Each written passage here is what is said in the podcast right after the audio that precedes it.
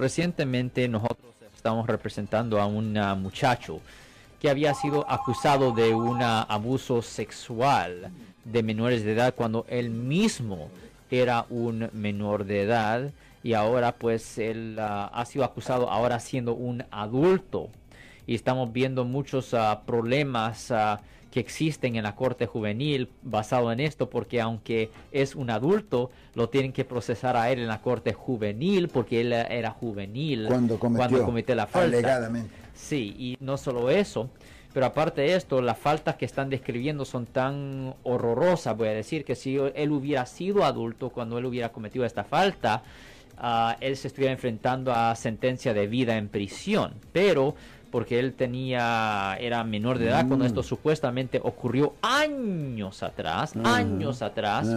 Ah, el tiempo máximo que le pueden dar es hasta que tuviera sus 25 años de edad y él pues ya pronto va a tener sus 25 años. So, esto eh, que está causando mucha controversia porque los padres de la supuesta víctima están súper enojados sabiendo que solo le pueden dar X tiempo ah, en la cárcel juvenil por actos alejadamente muy horrorosos.